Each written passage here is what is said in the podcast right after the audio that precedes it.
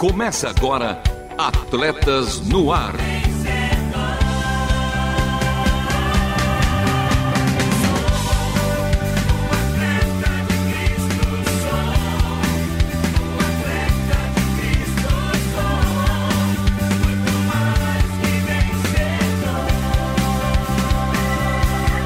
Amando o Senhor, correndo juntos e alcançando muitos.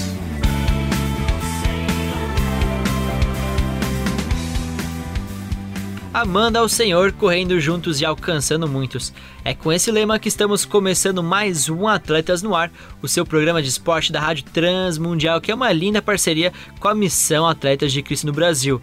Eu sou Marcelo Favro e ao meu lado está El Matador Lovian Henrique com o esquema tático de hoje. Hoje, hoje tem momento olímpico e paralímpico com ela, a nossa correspondente diretamente do Japão, Miriam Reich. Tem também, tem novidade, papo de ADC. Aqui a resenha é diferente. Tem também saúde do atleta com o deputado federal Felipe Carreiras. Tem também jogo rápido, coração de atleta com o nosso parceiro Paulo Vescher e a última volta. Por isso, continue conosco porque está começando mais um Atletas no Ar.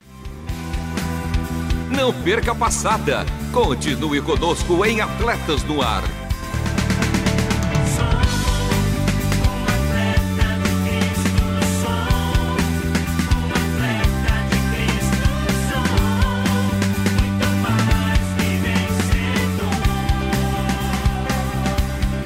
E toda segunda-feira, a uma da tarde, é dia de Atletas no Ar, programa inédito. Temos reprises também durante a semana, às terças-feiras, às nove e cinco da noite, aos sábados, às duas e meia da manhã e aos domingos, às dez horas da manhã. É, não tem desculpa para você, ouvinte, não escutar o Atletas no Ar. E se você perdeu algum ou quer ouvir novamente este ou os anteriores, como é que eu faço, Luvian? Vamos conjugar o verbo perder. Eu perdi, ele perdeu, nós perdemos. Se você perdeu algum ou quer ouvir novamente este ou os anteriores, acesse www.transmundial.org.br, clique em programas e em seguida em Atletas no Ar.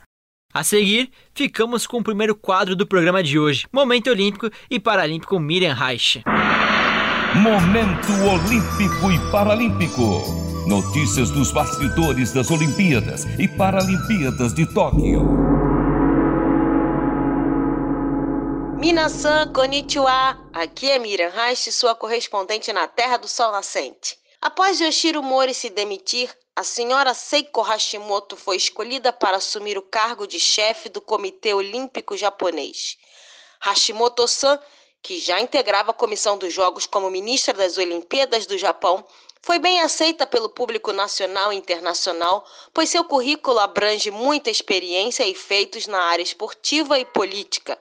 Como atleta, foram sete Olimpíadas, competindo em patinação de velocidade em quatro jogos de inverno e ciclismo em pista em três jogos de verão.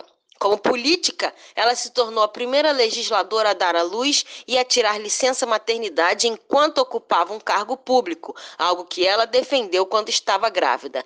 Seiko-san, cujo nome significa tocha olímpica, casada com policial e mãe de seis filhos, promete realizar jogos seguros para atletas e cidadãos.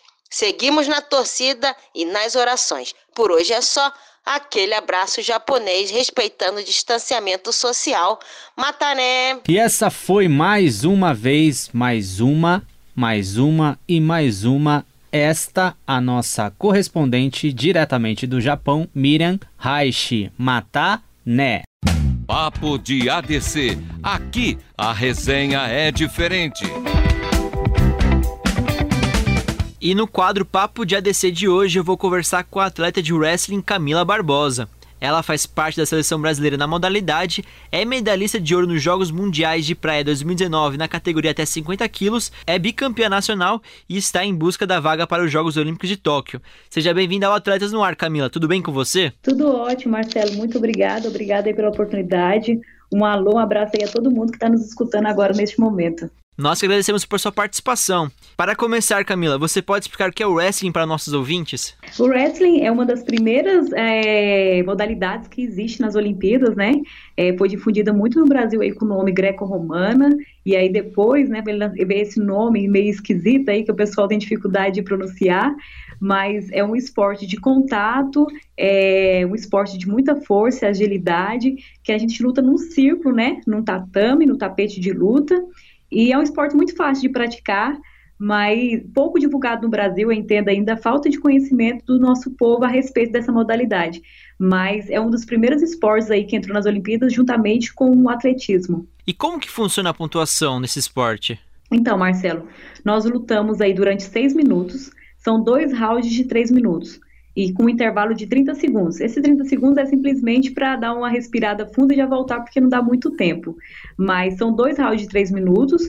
A gente é, busca né, o encostamento, que é o quê? A gente dá uma queda no nosso adversário com as costas no chão e busca encostá-lo ele com as costas no chão. Se você mantém as costas do adversário por 5 segundos, acaba a luta imediatamente. Pode ser no começo da luta, com 10 segundos, pode ser aos 2 minutos. E as quedas com amplitude alta e caindo de costas vale quatro pontos. Fazendo passagem para as costas vale dois. E aí também a luta acontece no chão, que tem os rolês, as cruzetas, né? Que quando você faz uma passagem nas costas ali, a cada, cada rolê que você faz vale mais dois pontos. E também você pode ganhar por superioridade do seu adversário. Se você consegue abrir uma vantagem de 10 pontos, a luta também acaba. Mas isso é, às vezes, é quase impossível de acontecer. Às vezes acontece porque encaixa um golpe perfeito ali, uma cruzeta que dói muito, né? A canela, o joelho, e aí você consegue fazer os 10 pontos. Mas é, bem simples, é assim, não tem muito.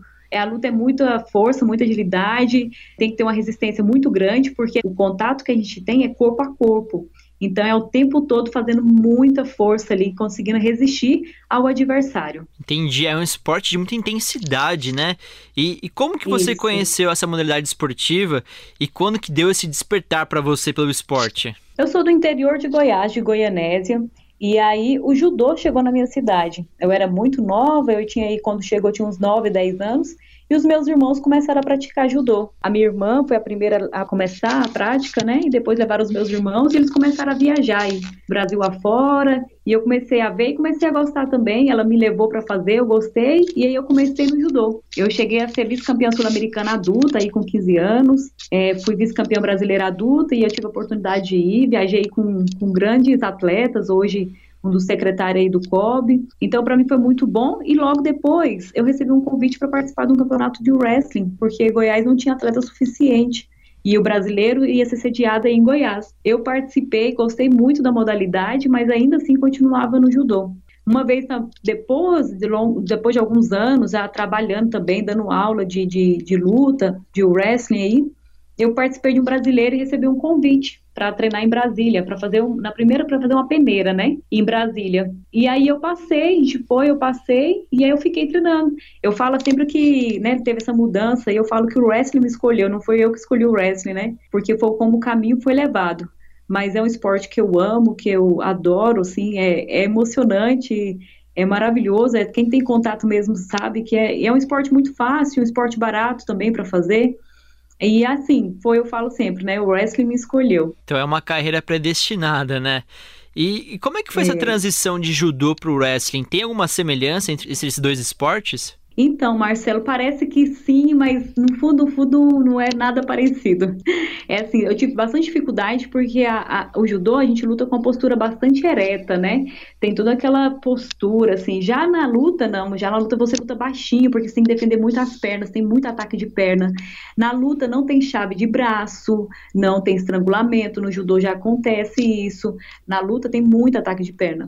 E o diferencial é que o quê? No judô tem o kimono, né? Você consegue controlar o atleta através do kimono. Na luta você não tem esse pano. Você não para um minuto, segundo, você não pode parar. Um, um segundo que você bombeia, que você para um, um pouquinho na frente do atleta, ele já a, pula nas suas pernas e te joga lá do 15 andar. Então, assim, teve uma dificuldade, assim, com relação à postura, mas logo eu me adaptei, porque eu gostava muito de fazer ataque de perna é, no judô, e as quase, quase não fazia, mas eu trouxe um golpe que eu fazia muito no judô, né, que se fala no, no, no wrestling, se fala voltei, que hoje eu uso muito. Então, assim, me ajudou em algumas coisas, me atrapalhou em outra, mas a transição, assim, foi, foi tranquila, é, mas eu indico, assim, lógico, quem começa já no wrestling tem uma vantagem maior, assim, entre quem é, vem de outra modalidade. E Camila, ainda no seu começo aí de carreira, ou no momento que você estava escolhendo o esporte para praticar, quem que você teve ou ainda tem como referência e fonte de inspiração no cenário esportivo? Olha, Marcelo, eu vou te falar que eu tinha em casa, sabe? Quando eu comecei, eu tinha minha irmã, Georgia. É assim, ela me inspirava muito porque ela começou a viajar, competir, trazia medalhas. Então, sim, eu tive em casa. O meu irmão, o Fernando, assim, então, primeiro, a gente não tinha muito acesso, né? Não tinha internet igual hoje, a gente não conhecia os atletas assim. Então, primeiro foi em casa, eles me inspiravam muito, assim. Eu tive um professor muito exigente, então, e ele sempre falava: vocês vão entrar aqui, vocês têm que sonhar para ser campeão mundial. Então, assim, em casa eu tive exemplos muito bons, muito bons mesmo. Eles trabalhavam duro ali pelo que eles queriam. E aí depois eu fui conhecendo, lógico, né, ali o Aurélio Miguel, o Rogério Sampaio, ali tinha sido medalhistas, né, assim, tava, nossa, ali no, no auge, porque eles já, lógico, eles já não eram mais atletas, mas assim, é, pra gente quando chegava no, no competição e eles eram tipo embaixadores, a Edinassi também era um fenômeno, né? A gente olhava para ela assim, meu Deus do céu, que ela lutava muito. Então, eu, eu, assim, quando no meu começo eu tive muito em casa, assim, do judô eu tive muito em casa. E aí já no wrestling já conhecia mais, né? No wrestling é a japonesa. Nossa, japonesa aí que são três, três vezes campeã olímpicas, dez vezes campeã mundiais, assim, a Saori Yoshida, elas são fenômenos, assim. Então a gente espelhava bastante nelas.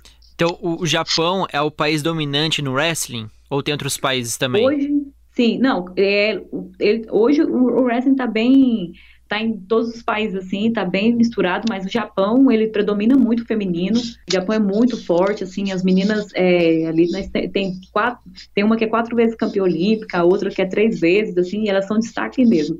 Mas aí o Japão, a Rússia, os Estados Unidos, tá, tá muito variante, graças a Deus, acho que o esporte tem crescido muito, então tá para todo lado, sabe? A Europa é muito boa ali, Bielorrússia, é, Bulgária, entendeu? Tá para todo lado mas o Japão com certeza se destaca. Então que esses países fiquem espertos porque o Brasil tá chegando aí. E Camila, com toda certeza. É isso aí. E Camila, quais desafios e barreiras que foram necessárias para superar até chegar o momento do profissionalismo, seja de dentro ou fora do tatame que você chegou a enfrentar? Ah, uau! Se eu fosse falar tudo aqui, porque olha, não foi fácil, viu? Fica à é... vontade. Eu acho que a gente tem muita vontade, a gente tem muita garra, eu acho que a gente cresceu com isso, assim, acho que brasileiro por si só, né, a gente tem muita vontade, tem muito talento, tem muita força, mas eu acho que a, a muita dificuldade financeira, assim, a, a, dificuldade financeira, porque você pode, é assim, a gente estava conversando isso com a minha amiga ontem, você pode é, querer tudo, mas a oportunidade, o lugar certo, tudo isso faz a diferença. E se você não está no lugar certo, se você não está com bom treinamento, se você não está com bom treinador, faz diferença. Então, a dificuldade é, financeira também foi muito difícil, porque a gente eu treinava muito duro, né, o tempo todo, mas às vezes não tinha dinheiro para ir para competição, não tinha dinheiro para ir para o intercâmbio, não tinha dinheiro para você se testar. Então, só ficar treinando ali, às vezes, não ia me levar onde eu gostaria de estar, entendeu? Então, a dificuldade financeira foi, foi difícil, foi complicada, eu acho que uma das maiores, assim, porque, graças a Deus, tipo, sempre muita vontade, garra, sabe, determinação, mas eu acho que uma das dificuldades financeiras, eu acho que é uma das que eu posso apontar, assim, mas tivemos imensas, assim, mas sempre juntos, sempre em grupo, e graças a Deus a gente conseguiu vencer. É, eu acho que o Brasil, na parte de investimento, quanto eu falo privada, sabe, eu acho que falta muito ainda.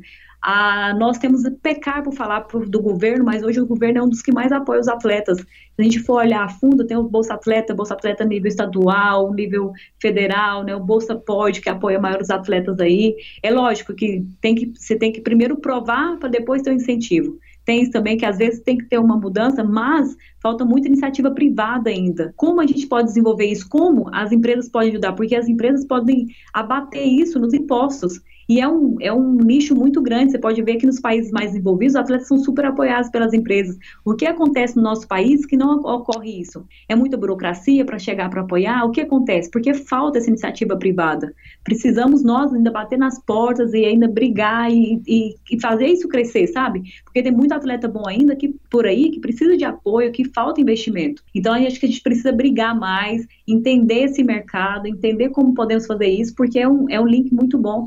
E a, a empresa linkar com o esporte, né, que, que favorece a saúde, que é exemplo, né? Então, assim, eu acho que é um marketing, uma, uma propaganda muito boa. Então, acho que ainda falta esse incentivo ainda, falta as empresas privadas acordar e falar, alô, vai ser bom para o meu marketing, vai ser bom também eu apoiar um atleta. Infelizmente, a gente já não fica mais surpreso, né, com essa falta de investimento, com essa falta de atenção da nossa entidade brasileira aí que cuida dos esportes, para ter essa, essa atenção e investimento também nos jovens. E, e Camila, você falou da parte financeira, como é que tá a parte estrutural para vocês praticarem aí o estilo livre feminino? Então, hoje, graças a Deus, eu estou numa equipe muito boa, eu tenho um aporte muito bom, eu estou no, no time de São José Wrestling.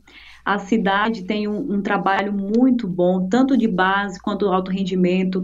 Eu sou apoiada pela cidade através um programa que eles têm que se chama LIFE, lei de incentivo fiscal, onde a empresa apoia um atleta e através dos impostos, ela não paga os impostos diretamente para a prefeitura, esse imposto é destinado ao atleta. Então, com isso, eu consigo pegar esse dinheiro e investir em mim, porque ele é, ele é destinado a isso, a investir a, a, campeonatos, a investir em treinamento. Então, com isso, eu consigo me aperfeiçoar. E eu represento a cidade de São José e o meu time São José, que eu treino na academia Calazans Camargo. Então, assim, hoje, graças a Deus, eu tenho um aporte muito bom, tenho um treinador muito bom, o treinador Nisdani Pérez, que é um cubano. Eu tenho uma equipe, um, um, time de amigos, porque é minha família ali, porque eu convivo mais com eles do que minha família. Como eu disse, minha família é de Goiás, eu moro em São José ali como família de sangue sozinha, então, mas eu tenho minha família que me ajuda muito. Então, ali são muitas pessoas de vários lugares que estão nesse time. A Laís Nunes, né, que é de uma cidadezinha lá da minha casa de Goianésia ali, que ela é de Barro Alto. Eu tenho a Camila Fama, né? Então, assim, ali eu estou bem estruturada, graças a Deus, hoje eu estou bem por esse, por esse aporte, por esse, por, pela cidade abraçar e saber do interesse, sabe? E saber que o esporte transforma. Então, eles fazem um trabalho tão bom de alto rendimento, porque sabe que precisa de espelho, quanto de base. Tem um programa que chama Atleta Cidadão, que é onde a gente vê a nossa base. E aí tem, são é, pessoas, é, meninos carentes, é aberto a todos, mas ali você vê que é um trabalho muito especial. E hoje nós temos atletas que saiu do Atleta Cidadão que trabalham com a gente, que estão ali no alto rendimento. Pessoas é, muito carentes, muito necessitadas, mas que estão vencendo na vida através disso crianças que estavam ali hoje têm a oportunidade de fazer uma faculdade através do esporte, que são bolsistas.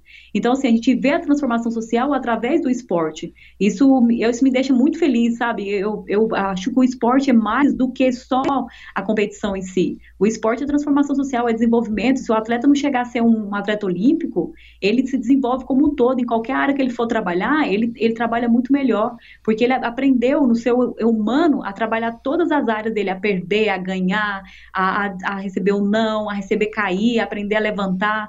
Então, assim, hoje, o trabalho que é feito ali em São José é magnífico e eu tenho muito orgulho de pertencer a essa equipe, sabe, Marcelo? Com certeza. Como você falou, o esporte muda e o esporte salva a vida de pessoas.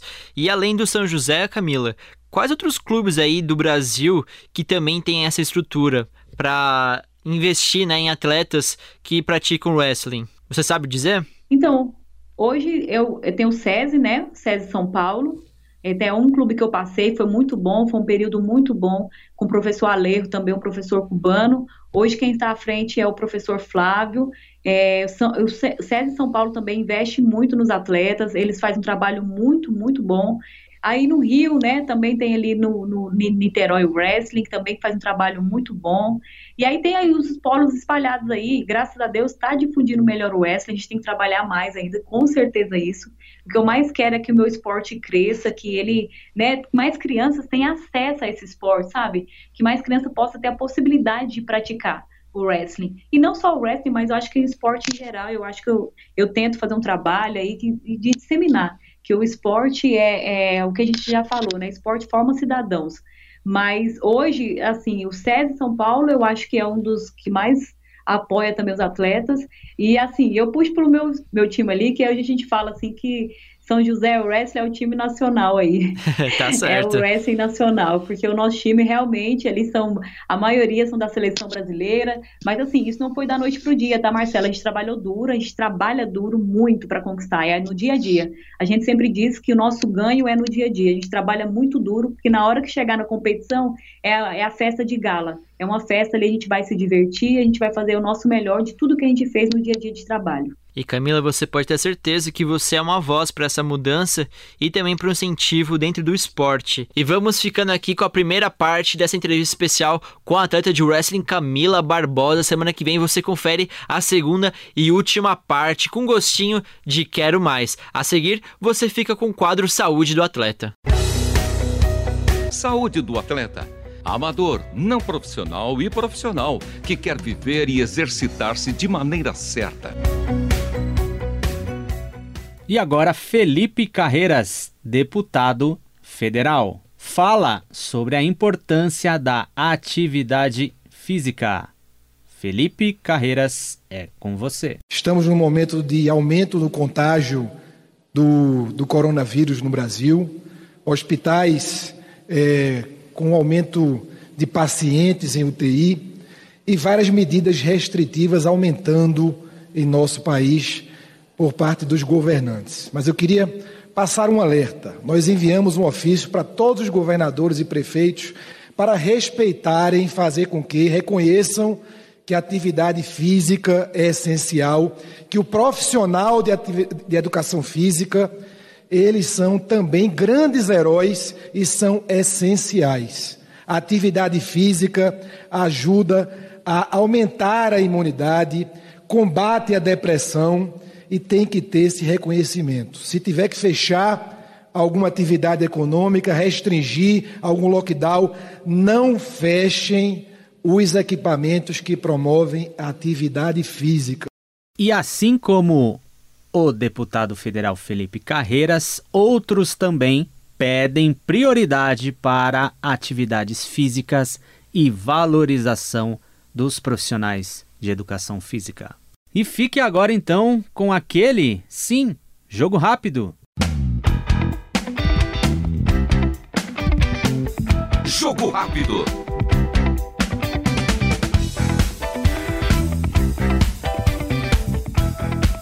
E no quadro Jogo Rápido de hoje, o destaque não poderia ser outro: Copa do Brasil. É isso mesmo. O território brasileiro e toda a sua extensão amanheceu num tom mais verdeado nessa manhã de segunda-feira. Numa final dominante, o Palmeiras superou o Grêmio pelo placar de 2 a 0 e faturou então a taça da Copa do Brasil da temporada 2020. O Alverde Paulista agora soma quatro títulos pelo torneio nacional. E esse título tem um sabor especial, tem sabor de tríplice coroa, já que o Palmeiras conquistou o Paulistão, a Libertadores e a Copa do Brasil nessa temporada. E essa é a verdadeira temporada dos sonhos. E essa conquista da Copa do Brasil faz o Palmeiras atingir 200 milhões de reais em premiações somente neste ano de 2020. É muita grana, muito dinheiro, mas para uma temporada onde o Palmeiras mereceu ganhar e também conquistar o que conquistou. A seguir, você fica com o quadro Coração de Atleta. Coração de Atleta. Como viver valores e princípios cristãos no mundo dos esportes.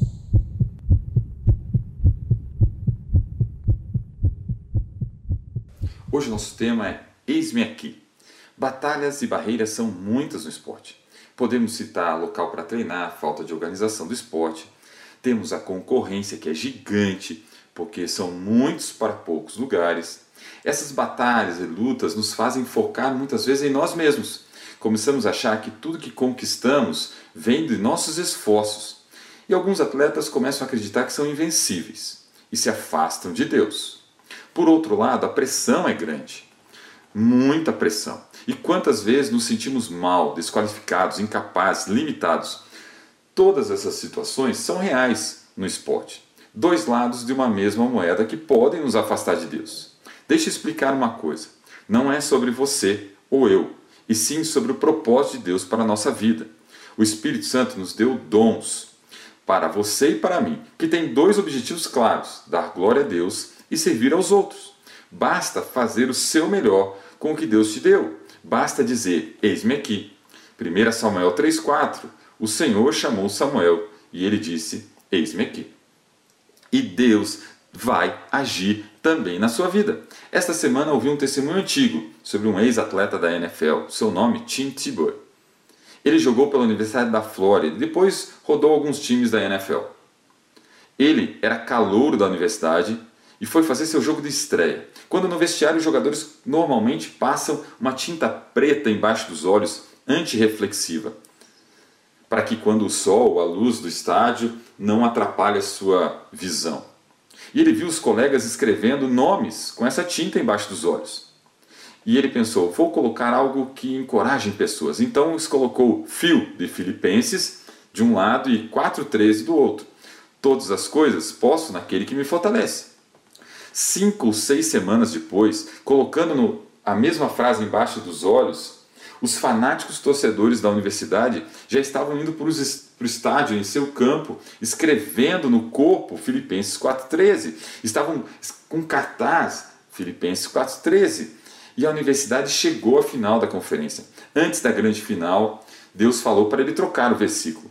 Ele orou e Deus passou para ele João 3,16. Eles ganharam um grande jogo. Dois dias depois estava com o treinador e os pais em um restaurante quando o treinador recebe uma ligação e muda de expressão. Todos perguntam o que houve, treinador? E ele diz: eram relações públicas. Durante o jogo, 94 milhões de pessoas acessaram o Google para pesquisar João 3,16. Que maravilha! Não se trata de futebol, queridos, ou de qualquer outro esporte. Na verdade, é o que Deus pode fazer quando nós colocamos o nosso melhor nas Suas mãos. É sobre quem é Deus que história maravilhosa! Nosso Deus é maravilhoso e faz muito mais do que podemos pedir ou imaginar. Através do que nós colocamos em Suas mãos, Ele age. Nós só temos que dizer a Ele: Eis-me aqui. Deus abençoe a sua vida e até o próximo Coração de Atleta. E esse foi o Coração de Atleta com Paulo Vescher. A seguir, vamos para a última volta. Última volta.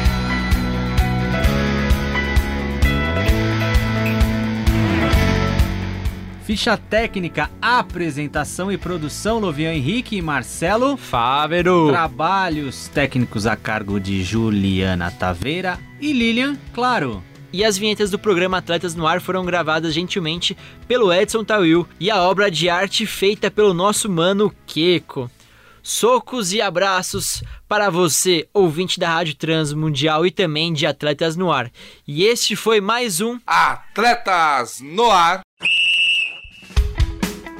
Queremos sua opinião, crítica ou sugestão. Mande um e-mail para rtm@transmundial.com.br ou contato arroba atletasdecristo.org. Escreva para a Caixa Postal 18113 CEP 04626970 São Paulo, capital. Atletas no Ar é uma parceria Transmundial e Atletas de Cristo. Acesse atletasdecristo.org e transmundial portal.com.br.